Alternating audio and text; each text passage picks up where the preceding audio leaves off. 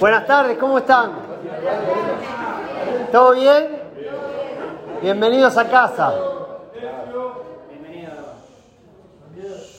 Quizás este letrero que dice hago caca y vuelvo suena chocante, pero les voy a contar una historia, ¿sí? Una historia que tiene que ver con mi vida. La escribí en 20 renglones hace unos años atrás, pero van a conocer un poquito acerca de esta persona que detrás de una charla bien preparada o bien definida eh, tiene también sus lados grises. Pasé la mayor parte de mi vida en un baño. Conocí y recorrí cada uno de ellos. Puedo decirte los mejores y los peores. Baños nacionales e internacionales, de amigos y desconocidos, letrinas, inodoros, camionetas, pastizales, baldes, un sinfín de lugares, olores y sensaciones con el único fin de hacer caca. ¿Y qué decirte cuando no hay papel? Sacrifiqué las medias. Perdí casamientos, reuniones, cancelé citas, suspendí encuentros, me bajé de escenarios, no los pude subir. Sin querer, me metí en baños de mujeres, desbordado por la premisa de liberar y no saber cómo salir. Hoy lloro de risa, ayer de angustia. En fin, pasé años en un baño, propio y prestado. Leí como loco, tomé desayunos, almorcé, mandé mail, escribí libros. Literalmente mi vida fue una cagada. Hacer caca no es fino, pero todos hacemos. Pero lo mío es mucho más que un depósito en una taza de un baño cualquiera es el resultado de un montón de cosas consumidas y quizás no expresadas en tiempo y forma. Lo que no digo por la boca, lo expreso por él. Ahora bien, todo lo que cuento es gracioso, pero yo y quienes me conocen saben de mi discapacidad. Muchas personas sufren diferentes patologías y por no saber expresar cosas que suceden. Mucho más podría contarte, pero tengo la urgencia de irme a un baño. Hace unos años atrás eh, llegué a la puerta de un comercio y leí este cartel. Hago caca y vuelvo. Quizás suena irónico, gracioso, parece un mal gesto, pero me vi tan reflejado en esta frase, me sentí tan identificado el hecho de poder naturalizar algo tan común en la cual es como que tiene mala prensa, ¿viste? Tiene tan mala prensa todo lo que concierne al hacer caca que tirarse un pedo es como que nadie lo reconoce, ¿sí o no? Ahora, ¿sí? ¿Alguien lo reconoció? Bueno, ¿por qué te quiero hablar de esto? Saben que eh, estudiando un poquito esto, de hecho yo, ¿por qué te digo lo de mi discapacidad? Porque yo empecé en el año 2009 a tener alguna una patología en la cual no daban con mi diagnóstico, literalmente me cagaba encima, no podía salir a ningún lado, a causa de un montón de cosas en las cuales yo después con el tiempo fui desandando, fui desaprendiendo y constituyendo un nuevo modo de vida. Hoy, gracias a Dios, bajo una medicación que tengo que tomar de por vida, puedo encontrar la estabilidad en la cual puedo estar parado aquí delante de ustedes sin la necesidad de contarles en vivo y en directo todas de las muchas experiencias que yo narro acá. Cuando un día escribí esto, un montón de personas se comenzaron a conectar conmigo, porque de alguna otra manera no había un espacio para que nos juntemos todos aquellos que tenemos a veces las mismas sensaciones, los mismos olores o las mismas corridas. El tema es que yo tuve que descubrir que venía cargando un sinfín de silencios en las cuales no sabía cómo expresarlos. Y saben que lo que calla la boca lo expresa el cuerpo, y hay diferentes maneras. Hoy una de las formas que más sobreabunda es el ataque de pánico. La gente no sabe y lo que primero te dan es psicofármaco para bajar la ansiedad, para no hace, otra cosa que simplemente anestesiar hasta que puedas describir o descifrar el por qué no podés sanar y seguir adelante. El sistema metabólico de nuestro organismo funciona de tal manera que sabe considerar las proteínas, las calorías, los nutrientes y separar los desechos. Ahora, nuestra alma muchas veces no sabe discriminar. Alguien dijo por ahí que nuestra calidad de, vida depende pura y exclusivamente de nuestros pensamientos. Lo vuelvo a decir. La calidad de nuestra vida depende pura y exclusivamente de nuestros pensamientos. Eso que creo, eso pienso y como pienso actúo. Si yo no logro calificar y discriminar esas palabras que hacen a mi forma de pensar, consciente o inconscientemente estoy definiendo mi día a día. Yo tenía un sinfín de palabras acumuladas en el correr de mis, por aquel entonces tenía 35, 36, ahora voy a cumplir 49 el 15 de octubre, así que espero regalo. No, mentira. Eh, y, no sé por qué no podía y no daban con mi diagnóstico hasta que lograron dar colitis ulcerosa. De hecho, está dentro de la medicina eh, determinada como una discapacidad. Yo no podía salir de mi casa. A mí literalmente me habían diagnosticado esa enfermedad después de varios estudios, dos años de estudio y no lo podían dar porque era una enfermedad nueva.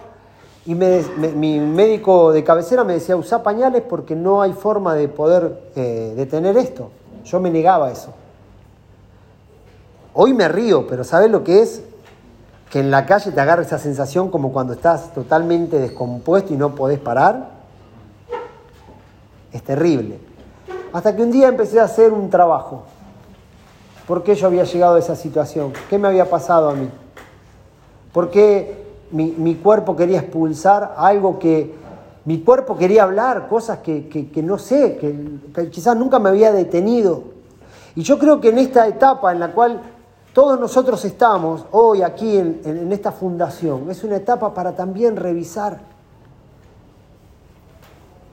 Porque quizás no necesitas un inodoro, pero necesitas anestesiar durante todo este tiempo un montón de cosas que fueron construyendo o destruyendo tu vida. Palabras, palabras.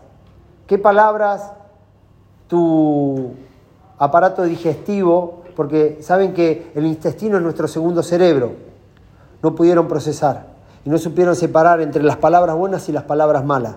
El problema no son las palabras, el problema es que te las creíste. Palabras como que sos un inútil. El miedo. No sos bueno para nada. Sos igual que tu padre. Hubiera criado mejor chancho, me lo hubiera comido.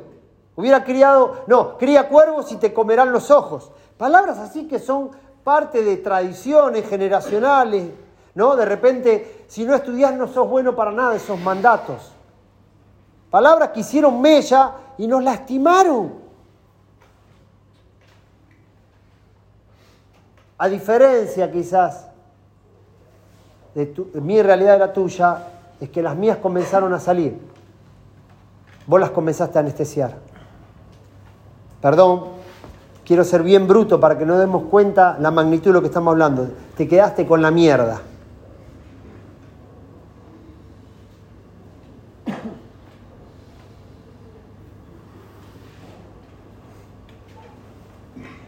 La sociedad vive dos extremos.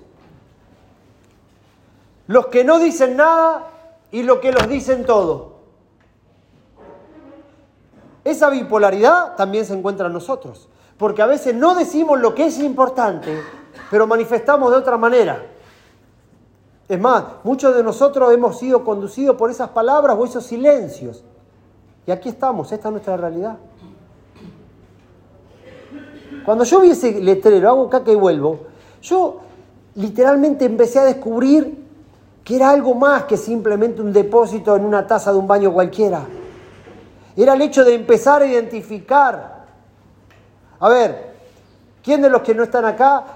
Muchas veces en un examen de orín, ¿no? Muchas veces el color determina la calidad de vida. Si es muy blanco, exceso de agua. Si es muy oscuro, no sé, eh, eh, tiene la, inclinación hacia cierta enfermedad hepática y, así, o de riñones. Y así uno empieza, pero muchas veces nosotros no nos damos cuenta que el espejo nos está devolviendo algo en la cual vos decís, yo no me parezco a esto, o yo no soy esto. Porque las palabras, cuando vos las crees, te empiezan a definir.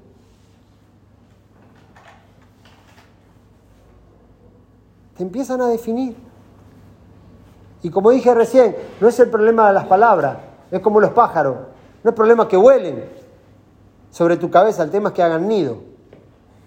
Las palabras son como semillas lanzadas. Uno sabe de dónde sale, pero no saben a dónde, a dónde llegan. Y esas palabras, si las creíste, te han dirigido hasta hoy. Es más, estás acá y si no reiniciás, te van a seguir dirigiendo. Porque el problema no es el consumo. El problema es cómo está formateado. Este celular necesita ser reiniciado. Necesita ser actualizado. Yo lo puedo traer acá, lo dejo acá un año, lo, enchufo a la batería, pero de vez en cuando un reinicio. Porque por más que aún esté conectado a la fuente, si no se reinicia, no se actualiza, ¿alguna vez reiniciaste? Bueno, el hacer caca, perdón por la vulgaridad, es reiniciar tu sistema digestivo. ¿Cuántos de los que están acá alguna vez comieron algo, les cayó mal y vomitaron? ¿Cómo se sintieron después de vomitar? Oh, aliviado. ¿Y todas las palabras que te comiste, dónde están?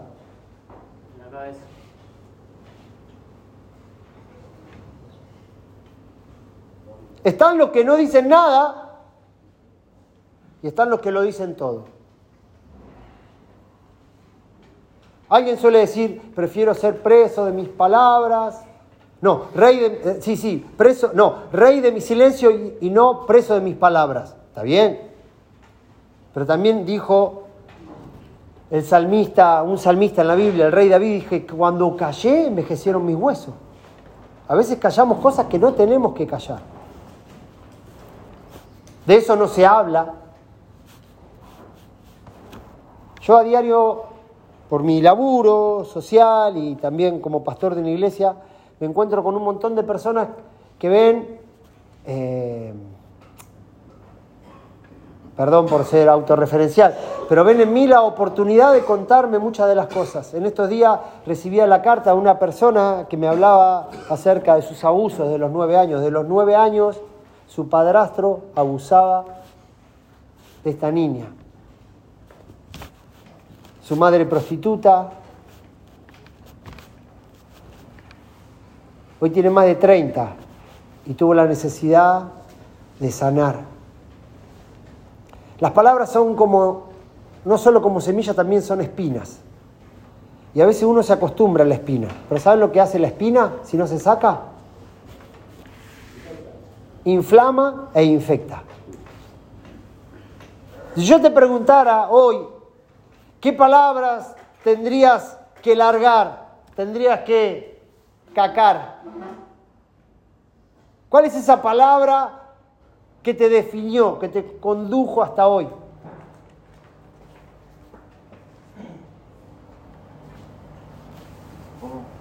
Esa palabra que te definió. Ponerle a alguien puede decir, a mí me dijeron que yo era un inútil, un fracasado. Bueno, muchas.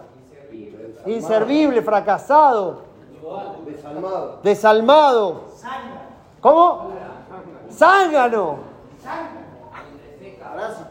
parásito, atorrante, drogadicto, vago, hijo de puta. Vos me hacés, me ¿está bien? Lacra. Pero cada uno sabe la palabra que te infectó, que te lastimó. Por eso yo siempre voy a hablar que la adicción es una anestesia. Y vos podés ponerle, viste, mertiolate, podés tomar un ibuprofeno, pero si no saca la espina, hermano, Lo único que te dice te mantiene anestesiado. Sí. Esa palabra te la podés haber dicho vos uno a uno mismo. Sí, pero de alguna otra manera alguien te enseñó esa palabra. Lo que pasa es que vos hiciste un caldo de cultivo de esa palabra, ¿entendés? Porque por eso te digo, el problema no es que lo digan, es que vos lo creas. Pero ¿por qué uno lo crea? Lo, cree. Porque las palabras fueron dichas en boca de personas que eran nuestros referentes. Ahora, no se trata acá de ir a buscar quién es el culpable, porque ellos también, de alguna u otra manera, fueron programados de esa manera. Hay quien le enseñaron a usar una espada, ¿qué hace? Espadea. Ahora, hay cosas que no hablamos y hay cosas que hablamos de más. ¿Vieron? Eh, a veces a ese papá o esa mamá que nunca te afirmó, nunca te dijo, hijo, qué bueno, pero solamente expresaba lo malo. Pero quizás vas al abuelo y el abuelo hacía exactamente lo mismo.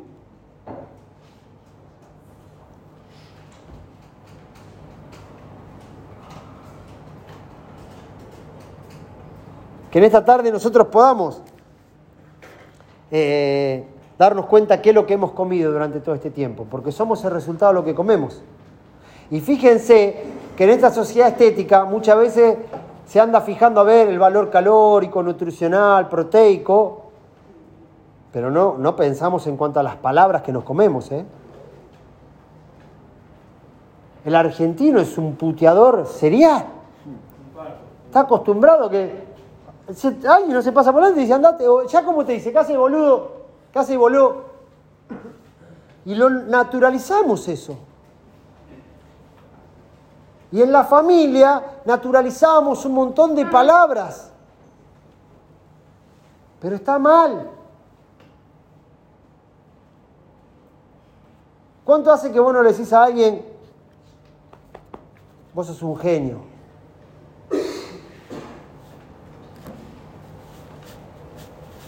Vos podés. ¿Saben por qué? No es natural, porque en el ambiente que nos hemos desarrollado tampoco se frecuentaban esas palabras. ¿Qué palabras te comiste? Sí, fuerte, ¿eh? A ver. Mira, ¿es bueno o malo eso? Permiso, ver. ¿Fuiste a la iglesia alguna vez? Toda la vida. Bienvenida al club de los evangélicos. Nada, y nunca, de mis padres nunca escuché palabras así eh, destructivas o chocantes o feas, ponele. Mm, Creo que lo mío fue más por rebeldía, porque no me dejaban hacer nada. Entonces lo que me trajo acá por- viene por ese lado, puede ser, Puede ser, de haber hecho todo lo que se me prohibía. sí. Pero palabras no pude identificar, me cuesta. No, está bien, pero a veces no son palabras de... A, a- veces las palabras no tienen que ver solamente con el- O nuestros... alguna situación. ¿no? No, no, a ver, eh, con tu caso hay un montón de casos así, de, de- de hijos criados en ambiente cristiano, que, que- pero a veces es quizás eh, en la falta de presencia, eh, no, no sé cuál era el rol de tus padres en la iglesia. No, eran, concurrían. Mi abuelo era pastor, Mira, pero ellos iban así, normal. ¿dónde está Pablito? Pablo López. Bueno.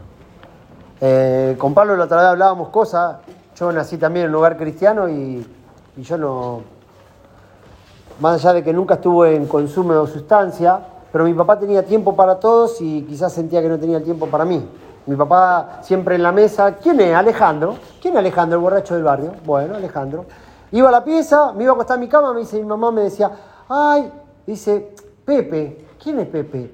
El adicto. Hoy va a dormir con nosotros. Entonces yo sentía que mis viejos, a mis viejos los compartía con todo.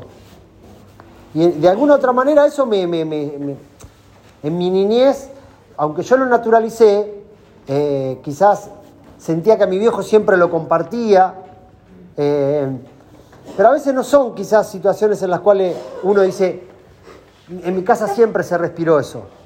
Pero yo crecí en ese ambiente donde mis padres siempre estaban para todos y de repente cuando yo era chico y quería jugar al fútbol, le decía, papá, ¿me acompañás? Quiero jugar al fútbol en un club. No, no tengo tiempo. ¿Por qué? Y porque los hermanos de la iglesia, tal familia. Y eso era natural. Yo después de grande, ¿no? Me sentí un poco como que en algún aspecto no fui acompañado, no sé si abandonado es la palabra, pero cuando a los 18 años, como la otra vez le conté, yo después de haber tenido toda una secundaria ejemplar, nunca me había llevado una materia, el último año me llevé cinco y voy y le digo, papá, ¿me acompañás a recibir el título? Me dijo, no. ¿Por qué no? Fracasaste.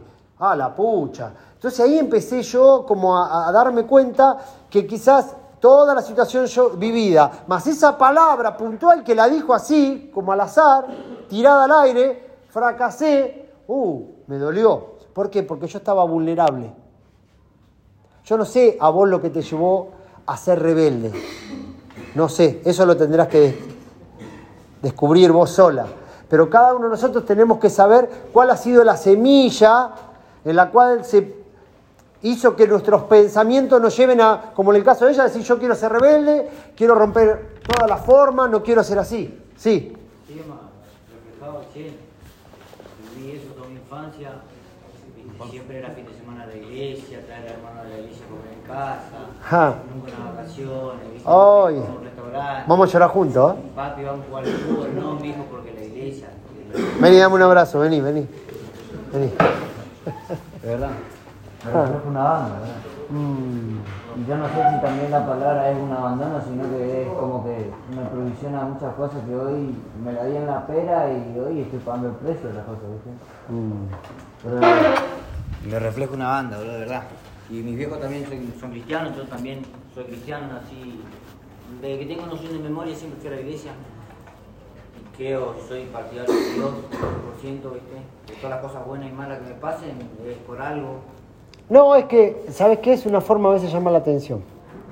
Es una forma de llamar la atención. Entonces, ténganme en cuenta. Es tan fácil, viste, que la maestra diga, el nene se portó mal a la esquina. No, pará. El nene se está portando mal por algo. El nene está llamando la atención. Y a lo que, ¿Cómo era tu nombre? Darío. Darío, y a vos lo que te está pasando, que se quedó un nene de 7, 8 años, trabado ahí,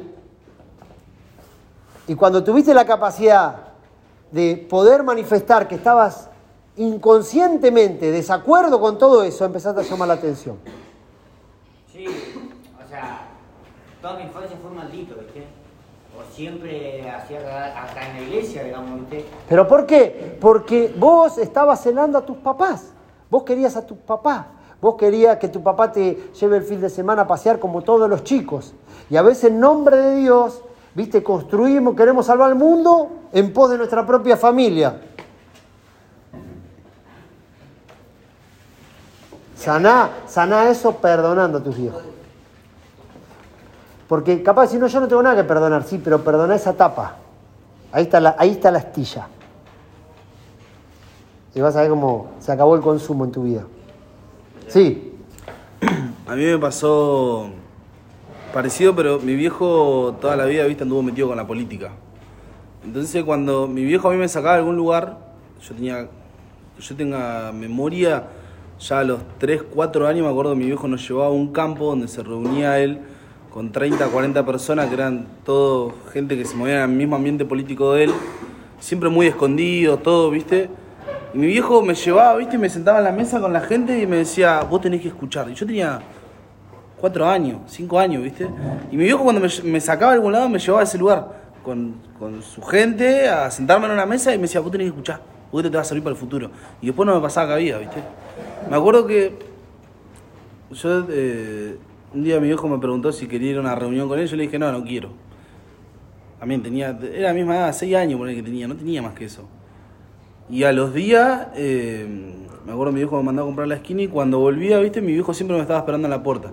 Y si yo le abría los brazos, viste, él me abría los brazos y me daba un abrazo. Y cuando vuelvo le abro los brazos y me hace, dale, pasá. Así me dice, porque no quería ir al- a las reuniones de los políticos con él. Viste, siempre me andaba trayendo para todos lados con él, con esa secuencia.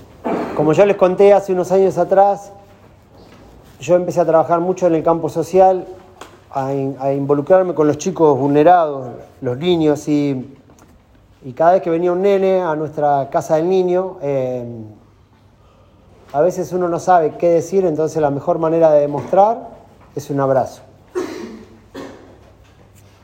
Y yo le doy un abrazo, y le doy un abrazo, y los abrazo, y los abrazo, porque hay brazos que lastiman y hay brazos que sanan.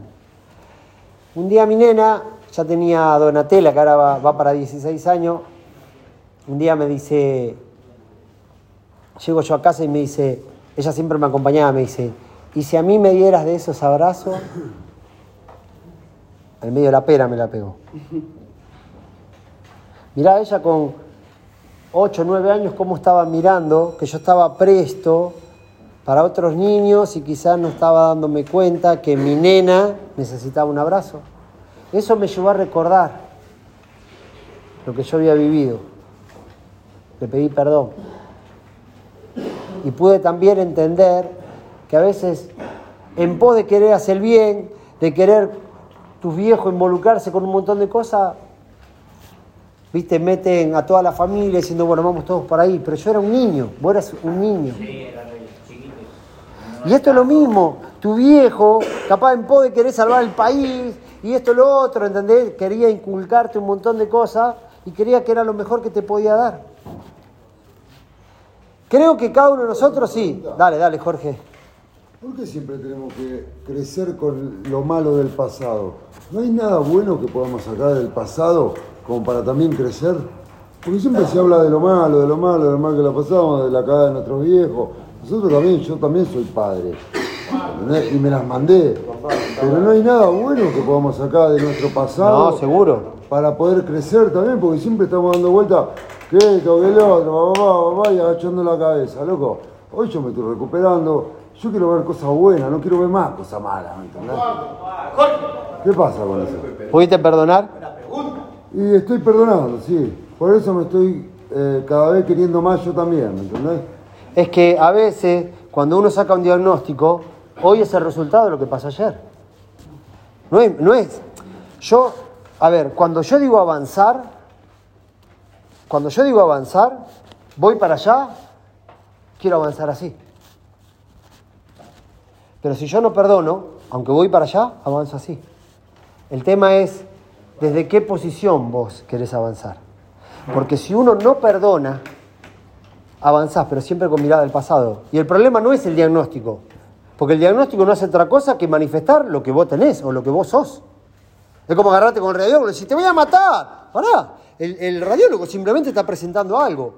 Si no me corresponde a mí, me sacudo y sigo para adelante. Pero yo soy lo que soy por todo lo que construí en el pasado. Es eso nomás. Y yo creo que sí. Puedo estar equivocado, no soy el dueño de la verdad. Pero yo vengo a hablar de lo que a mí me toca, de mi propia experiencia y el compartir todos los días con un montón de personas que cuando vos llegás a una situación le decís, ah, bueno, esto, esto, lo otro, y, y están trabados en eso. Es una espina, es algo que no pueden perdonar, algo que no pueden sacar. Si fuera tan fácil desprenderse del pasado, sería muy fácil perdonar. Sí, No, con respecto lo que dijo el compañero, ¿no? Que siempre miramos al pasado lo malo, porque es lo que nos trajo acá. Si todos hubiésemos tenido una vida gloriosa y perfecta, no nos hubiésemos ido, ido a drogar. Yo no digo una vida gloriosa y simplemente lo que pasó, pasó. Y hoy estamos para crecer de otra manera. Pero hay que reparar el pasado, lo malo del pasado para ser mejor persona. Eso nos tienen que enseñar. es que, es que si vos tenés una cicatriz y no duele, solo queda una experiencia, pero si sigue doliendo es porque no lo resolviste. En algún punto, si no, si no sanamos, no volvemos atrás, es repetir un poco de lo mismo, seguir tapando y haciendo mirada hacia otro lado. Yo creo que si yo hoy no siguiera revolviendo un poco de mi pasado, tengo un montón de cosas para laburar, ¿viste? O sea, yo creo que nosotros todos tenemos un montón de cosas para laburar, pero si yo quiero. Es como que yo quiera refaccionar mi casa, ¿viste? Si yo tengo mi casa, que está hecha mierda, y yo la quiero pintar, primero la tengo que lijar, primero la tengo que poner enduido, tengo que hacer un montón de cosas para que la casa, esas cosas que tiene dañada, poder repararla y en, en base a eso yo poder seguir reparando mi casa. No puedo venir y tirarle pintura así por encima. ¿Me entendés? Hay que hacer un proceso previo. O sea, yo para poder seguir para adelante primero tengo que arreglar un montón de cosas. Y que son las, peores mierdas que nos pasaron, porque yo no estoy acá por, las- por las cosas buenas que nos pasaron. ¿Entendés? No, que no tenemos cosas en cuenta buenas nosotros, siempre tenemos cosas en cuenta malas. A eso, güey, ¿por qué no también recordar lo bueno, boludo? No, pero es obvio. Pero hay un montón de cosas buenas. Pero siempre, boludo. Pero hay un montón de cosas buenas. Pero fíjate que lo que te detiene, lo que te detiene es lo malo. Sí. Mira, este programa es genial. Dice, Dios concédeme serenidad para aceptar las cosas puedo cambiar, el pasado, valor para cambiar las que puedo, el presente y sabiduría para reconocer la diferencia del pasado y del presente. Y de ahí das para adelante. Es Qué bueno. Qué bueno. Sí, yo, yo lo escuchaba. Yo lo escuchaba. Excelencia. Yo lo escuchaba con. Excelencia. Yo escuchaba a Jorge, viste, y A ver, chico. escuchaba el compartir de, de Jorge y sí, en, en un- en un porcentaje estoy de acuerdo, viste. Lo que pasa es que esta enfermedad, viste, es tan astuta que yo hoy en día eh, ya tengo casi un año y dos meses limpio y que hay momentos que vengo, yo tengo, tengo camiones, ¿viste? Vengo manejando el camión, ¿viste? Y no me tira recuerdo bueno, boludo, me tira todas todas todas cagadas que hice o maltratos o la última piba que salí, cómo la utilicé de bastón, ¿viste? Y, y digo, che, qué hijo de puta que fui, ¿viste? En vez de tirarme un recuerdo de cuando yo me iba de vacaciones tres o cuatro meses, que corrían cuatro y que era yo, no, no, me tira siempre la, la fisura de lo que yo realmente abandoné, rechacé, perdí a familiares. Por ahí creo que se, se filtra un poco, por eso se trata siempre de sanar lo- lo- los acontecimientos que realmente dañamos tanto, ¿viste? Yo le podría, yo le podría decir a Jorge algo que es, es lindo, es una linda frase. Pero sí, No llores más por las hojas que se cayeron en otoño, sino por los brotes que saldrán en primavera. El tema es si yo sigo llorando, ¿qué hago eso? ¿Lo niego? Porque el tema es que, ¿por qué sigo llorando yo? ¿Por qué no me puedo desenganchar de eso? Porque si lo lográs desenganchar, no hablemos más, ya está. Perdonarse uno mismo, ¿usted o no? Está bien, pero viste cuando yo cada vez que te veo te digo, perdonaste, estoy en el proceso. Es obvio, vos decís, loco, no me meta más el dedo en la llaga. Bueno, a ver, como compañero de proceso, capaz que es antipático marcarte eso, pero creo que es el punto de partida para descubrir, eh, como el tema del el iceberg, ¿entendés? Todo lo que está abajo. Porque lo visible, capaz que, ah, bueno, pero abajo hay un sinfín de cosas y hay que hurgar, y hay que hurgar. Pero ¿cómo me va a pasar? ¿Todo mi futuro perdonando mi pasado? Es que a veces en el pasado está la respuesta al futuro. Yo voy, vienen mis hijas a visitarme en mi negocio. Y vienen, ¿me entendés? A que yo las apoye con los quilombos que tienen ellas. Nunca vienen, vinieron a mi negocio. ¿Por qué? Porque yo era un lugar de encuentro, falopa por acá, escabio por allá. Hoy vienen a buscar al papá que está limpio. Yo me siento perdonado por ella hoy. Pero maravilloso. ¿entendés? Yo ahí me ayudo a perdonarme a mí mismo. Entonces, ¿para qué quiero recordar un pasado de mierda si tengo un presente excelente? gracias a todos los que pudiste recordar acá. ¿Entendés? Jorgito, Jorge, Jorge, que lo tengo. Ahí va. Jorge, Jorge. Jorgito. Pero bueno, ahí está. Vos el pasado, en tu, en- No, está bien. Después te van a hacer todas cosas Eh, Está todo resuelto. Son cosas que estamos hablando, Lo más interesante de todo esto es que se arman estos lindos debates. Nos agarramos todas las piñas. A ver, pará, pará, allá atrás. Compañero nuevo, vamos. ¿Cómo es tu nombre? Esteban. Esteban quiere hablar, ¿ves, muchacho? Yo creo que para mí no hay nada más responsable que de los buenos tiempos que tener un poco de mala memoria. A ver, de vuelta. Na- no hay nada más responsable de los buenos tiempos que tener mala memoria. Porque no puede vivir anclado hasta- al pasado. Ya está. Está bien. Hay que olvidar. Es verdad. Hay que Pero, olvidar. pero está bien, es verdad. Pero ¿sabes por qué consumimos? ¿Sabes por qué consumimos? Porque no podemos olvidar. Ya, Por eso mismo hay que tener mala memoria. Ya está. Déjalo ir. Yo entiendo la dijo que reprimir nos lleva a... Hay que acordarse del por qué y para qué estamos acá. A ver, a ver, Nico. cómo llegamos.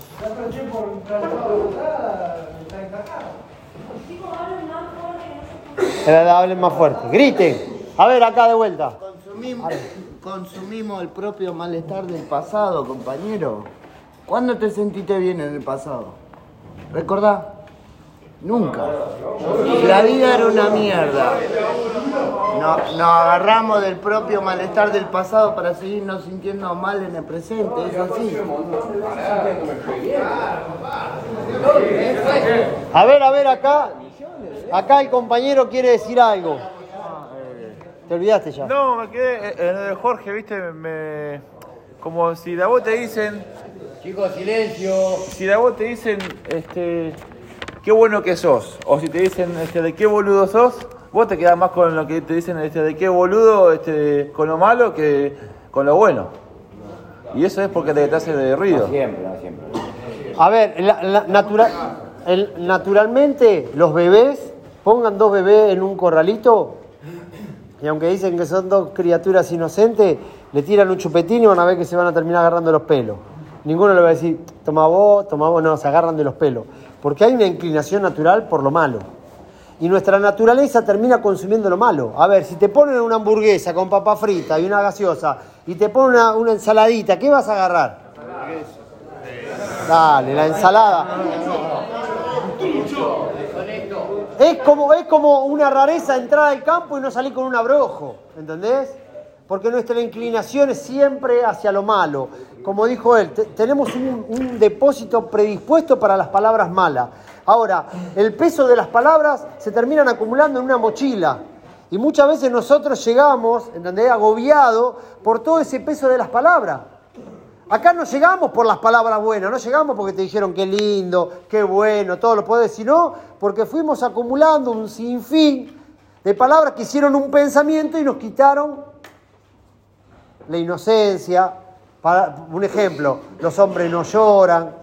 ¿Viste? Si estabas en la secundario, en la secundaria y eras, eras un hombrecito y, y no te habías acostado con una mina, eh, entonces vos tenías que acostarte y sufrir, o tu papá te llevaba a debutar con una prostituta para ser el hombre. Escuchen, muchachos, que nosotros hoy naturalicemos esas cosas, pero es una aberración, ¿entendés? Es una aberración, entonces a veces uno, no, bueno, no. Cuando uno está lúcido y empieza a darse cuenta un montón de cosas que a veces desde la ingenuidad, a veces desde la torpeza, y porque siempre se hizo así, estamos como estamos. Pero muchas veces es una creencia personal en Sí, pero la creencia personal fue influenciada por alguien.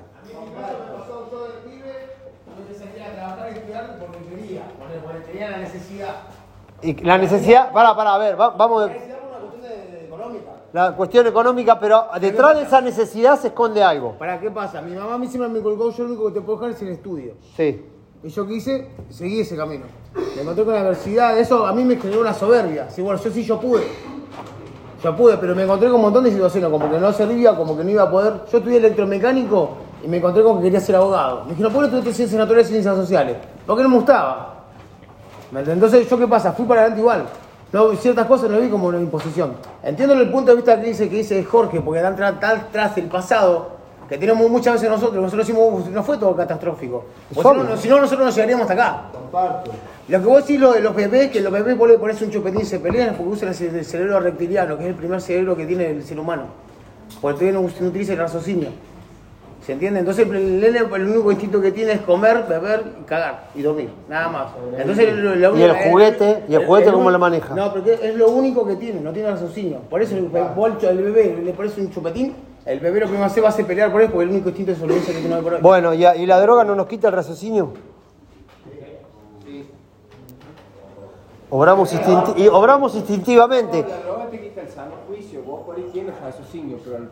juicio no lo puedes Bueno, está bien, estamos aprendiendo juntos. Yo simplemente les voy a contar un ejemplo y ya con esto después terminamos y si quieren, tarea para el hogar. Em, no, mi papá me decía a mí cuando era chico, capaz se van a sentir identificados, todo lo que empezás, nada lo terminás. Había empezado a estudiar guitarra, no terminé, había empezado a estudiar dibujo, no terminé. Escuchen, hace poquito descubrí algo y me mataba de risa con mi esposa. Yo a veces, viste, en las, en las- en las plataformas de, de- de películas como Netflix, hay películas que son re malas. Y yo, aunque era mala, la terminaba de ver. Y mi esposa me dice, ¿seguí viendo este bodrio? Y ahí dije, Claro, yo por el deseo de querer satisfacer al mandato de mi papá, me sigo comiendo esta película.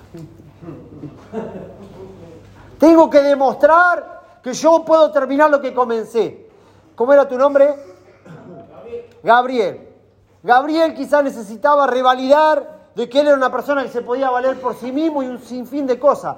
Lo tendrá que considerar él, pero yo a primera fase puedo decir que interpreto eso.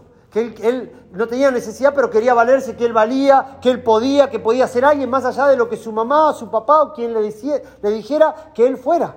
Yo lo, yo lo que interpreto es, es así. A ver. Yo voy a los casos, no tengo ni, yo tengo ni vieja, ¿no? ¿no? Hoy por hoy no tengo ninguno, de los- ninguno de los dos. Yo no puedo depositar todos mis fracasos, todas mis cosas a mi, a mi hijo, mi vieja, porque mi hija, mi hijo me dio lo que tenía. De hecho, escuchá esto. Mi viejo nunca, a mí no me crió nunca. Nunca. El tipo se murió antes de morirse me vino a buscar y mi hija, ¿sabes lo que me enseñó? Gaby, yo te quería como un hombre y vos haré esto. Vos vas a aceptarlo, entenderlo suelo, porque tu papá te va a venir a buscar cuando seas grande y no lo necesites. Y va a actuar como yo te eduqué. Y qué sé yo, actué tal cual. Yo mi hijo lo llevé yo mismo hasta el cajón, yo mismo lo fui a, re- a reconocer todo. Muy bueno. ¿Qué pasó? Yo así todo a mi hijo no, no le echo la culpa de eso. No le echo la culpa de las cosas. Por más que no haya tenido un viejo que me haya comparado con... Digan lo que digan, yo no le echo la culpa al tipo. ¿Entendés? Yo no, viví en odio con el tipo durante muchos años de mi vida. Yo tuve problemas legales con el tipo porque era pendejo, no entendía. A medida que fui creciendo fui entendiendo las cosas diferentes. Pero yo me dijo a mi hija no le puedo poner, Pero no acá no- puedo depositar. pero escuchame, Mirá, está bien lo que vos Porque decís. yo voy a meter, mirá, te, te voy a contar una historia así a todo rápido. Había un árbol de manzana. Va un chico y se pone a jugar con el árbol. El árbol se pone feliz. El chico ese mismo día se va. Pasa el tiempo, el árbol se pone triste. Porque el chico no venía. Cuando el chico vuelve, ya no era un chiquito, ya era un adolescente. Y el árbol lo mira y le dice, ¿vas a jugar conmigo? Y agarra el nene y le dice, no. Le dice, necesito dinero para comprarme, para comprarme juguetes. El árbol le dice, bueno, toma mis frutas, vendile y comprate juguetes. El árbol, el árbol, el nene se lleva, la- se lleva la manzana, vende, hace plata y se compra un juguete. El árbol, cuando el nene se va, el árbol se pone triste. Pasa el tiempo y viene un muchacho, un poco, un poco más joven, más grande. Y el árbol lo mira, se pone contento y le dice, ¿veniste a jugar conmigo? No, le dice, necesito ramas para hacerme una casa. Bueno, corta mis ramas y hace una casa. El muchacho corta las ramas y hace una casa. Se va, cuando se va el muchacho, el árbol se pone triste. Pasa el tiempo, aparece un hombre ya más adulto, el árbol se pone contento. Cuando se pone contento le dice, el árbol le dice, ¿viniste a jugar conmigo? No, le dice, necesito, necesito un tronco para hacerme una balsa. Bueno, el árbol le dice, corta el tronco mío y hace una balsa. Entonces el tipo corta el árbol. Se va, pasa, naufragó durante muchos años y vuelve un viejo. Cuando vuelve el viejo, el árbol ya no, le dice, hola, viniste a jugar conmigo. El árbol le dice, hola. El viejo le dice, hola. Entonces eh, el árbol le dice, ¿me puedes hacer un favor? ¿Me puedes cortar las raíces? Pues yo ya estoy grande, estoy por morir. Y el, viejo le dice, no, yo ya soy viejo, no puedo hacerlo. El viejo se levanta y se va. Ese árbol puede ser nuestros viejos. Y ese, y ese viejo podemos ser nosotros. ¿Sabes por qué? Porque el árbol le dio lo que tenía, nuestro viejo le dio lo que tenía. Está buenísimo. Entonces yo no juzgo ni a mi viejo ni a mi vieja lo que me pasó. Pero. Gaby, no me escuchaste. Acá no se trata de buscar un culpable, ¿eh? Yo, yo te entiendo a vos y entiendo de lo que vas, ¿entendés? Pero ¿qué pasa? Los factores que tenemos nosotros que nos llevaron hasta acá fueron mucho más que nuestro papá, nuestro mamá y nuestro pasado. ¿Me entendés? Porque nosotros, nosotros sufrimos una parte biológica, una parte psicológica, una parte, una parte familiar y una parte social. ¿Se entiende? Entonces, ¿qué pasa? Hay mucho más factores que depositar en un pasado que, nos, que alguien nos frustró. Nosotros sufrimos otro tipo de cosas. Está bien. Yo me, yo, yo me, yo me hice falopero porque yo tuve las situaciones que yo no, creo yo, porque yo quería. Yo en un- más de una vez levanté porque estaba contento, más de una vez levanté porque estaba, estaba triste, más de una vez lo hice por inercia. Y el último tiempo lo vivía haciendo por inercia. No lo hacía porque estaba triste ni porque estaba contento. Ni Yo te entiendo, yo simplemente vine a hablar de palabras que a veces fueron como espinas que quedaron clavadas. Hayan venido de tu papá, de un maestro, de un amigo. Vine a hablar de palabra. Si la palabra vino de tu viejo, bien. Si no vino de tu viejo, bien igual. Acá no se trata de buscar culpable. Acá se trata de decir, esas palabras yo me las creí. Yo vengo a hablar de eso, ¿entendés? Después, obvio, eh, mi papá me dio lo que pudo y si no estuvo presente porque no tuvo la capacidad de estar presente, no se trata de buscar eso. Siempre lo dije desde el primer día que vengo acá. Lo que yo digo es saber identificar qué palabra y de quién vino para poder sacar esa espina, perdonar y sanar, nada más. ¿Me entendés? Hacia... Bueno, bueno, ahora después, después te lo... ¿Eh? No, yo creo que sí, que gran parte de nuestro futuro está en nuestro pasado. Eso no para sentirte mal, eso es otra cosa. Bueno, muchachos. Que Dios les bendiga.